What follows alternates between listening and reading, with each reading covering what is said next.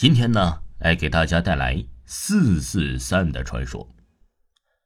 从前，有一座古老的大宿舍，大约有五百间宿舍。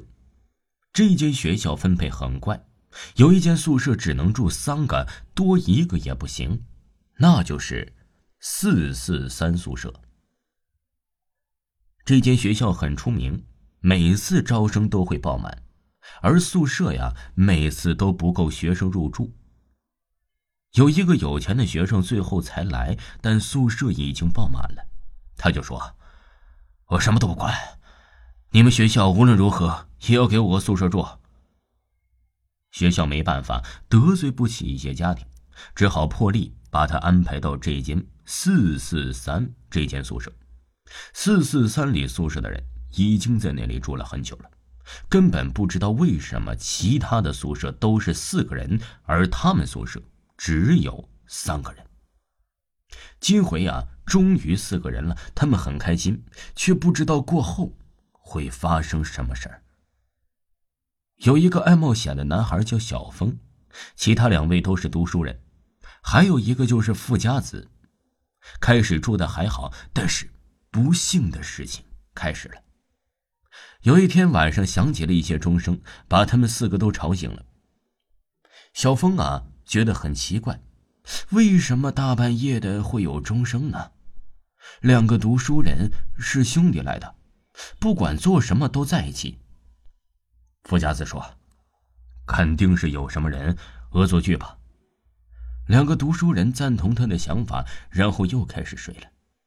第二天早上，他们四个问其他同学昨晚有没有听见钟声，同学们都说没有。小峰觉得奇怪，今晚啊一定要看看是谁恶作剧。到了晚上，钟声又响起了，四个人穿上了衣服，开了门，看了一下外面，什么人都没有啊。钟声回荡在走廊里，三个开始害怕，只有小峰依然很淡定。富家子叫他们两个陪他去小便，两个读书人答应了。只有小峰觉得很快，决定跟着他们背后看看会发生什么事他们三个进了去之后啊，没什么怪事啊。正当小峰回头的时候，啊的一声，镜子里爬出了一个七孔流血、头发遮着脸的女鬼。女鬼呢，用头发把他们三个拉住了。小峰刚开始也有点害怕，跑过去拉住他们两个。富家子一下子被拉进镜子里面，可能小峰的力气不够大，两个依然被鬼用头发扯进了镜子里。小峰开始害怕了，大叫着，却没人回应。小峰跑啊跑，跑到了门外，看见了一个门卫。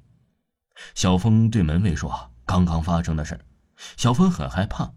门卫叹了一口气：“唉，始终还是发生了。”小峰冷静下来后，听到门卫说道：“从前，这间学校里有两对很恩爱的情侣，他们四个发誓要死就一起死。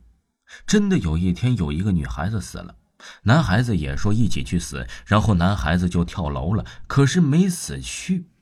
可他们两个没有履行诺言。”过了两三天后啊，两个就都离奇的死亡，只剩下了一个。那个男的很懊悔，退学没读了。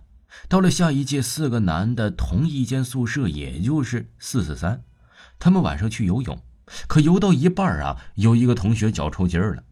三个同学水性都不是很好，抽筋的那个同学呀，用最后一口气说：“不用来救我了，不要来救我了，保重。”三个同学根本就没有想着去救他。第二天早上，三个男的都死了，只剩下了抽筋没被救的那个，居然没死。那个没死的就是我。有义气就不用死，没义气都得死。小峰听到这儿，小峰说：“惨了，我没去救他们。”小峰以为死定了，跑到门卫睡了。第二天一早醒来，小峰发现自己居然没死，三个同学都在。小峰又懂得了。因为自己昨晚尽了力去救他们，同学们问他：“你怎么会跑到这里？”小峰说：“我昨晚出来散步，跟门卫谈话。学校根本没有门卫，小峰惊住了。小峰昨晚说我去跟鬼谈判了，告诉我四四三只能住有义气的人，没义气的人住都得死。听众朋友，本集播讲完毕，感谢您的收听。